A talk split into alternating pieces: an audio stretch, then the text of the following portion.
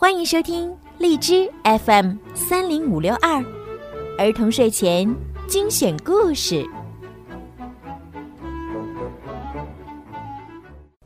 亲爱的小朋友们、大朋友们，你们好！我是每天给大家讲睡前故事的小鱼姐姐。今天，小鱼姐姐又带来了什么样好听的故事呢？期待吗？那就一起来收听吧。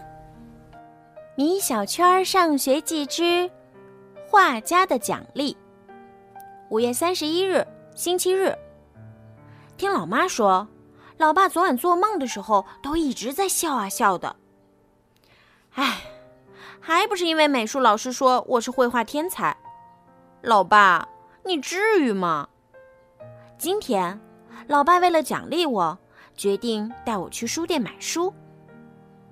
买什么书都行吗？我问道。行啊，作为奖励，你想买什么书就买什么书。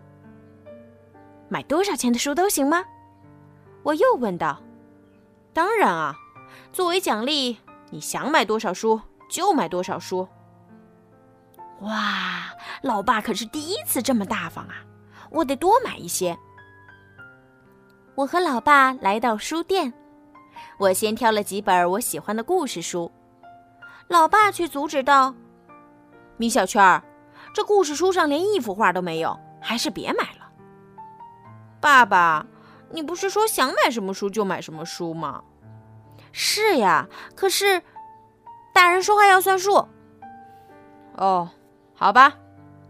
我们来到漫画专区，我挑了十几本我最爱的漫画书。老爸又阻止道：“米小圈，你看这漫画书的定价好贵呀。”老爸，你不是说想买多少就可以买多少吗？是呀，可是我这兜里的钱。大人要讲信用。哦，好吧。我们又来到 DVD 光碟专区，我指着一套动画片全集说：“老爸，我要买这个。”老爸一看定价，差点晕过去。啊，四百多！米小圈家里着火了，我得赶快回去救火，失陪了。说完，老爸飞快的跑了。我和老爸抱着书，很生气的走出书店。我生气的说：“老爸，我再也不相信你了。”哼。老爸生气的说：“米小圈儿，我再也不奖励你了。”哼。我们愤愤的向家走去。好啦，今天的故事就听到这儿啦。对了，还没有关注小鱼姐姐微信公众号的朋友们。赶快去关注吧！搜索“儿童睡前精选故事”，点击关注，好听的故事就会每天推送到您的手机里啦，听起来也很方便哦。晚安。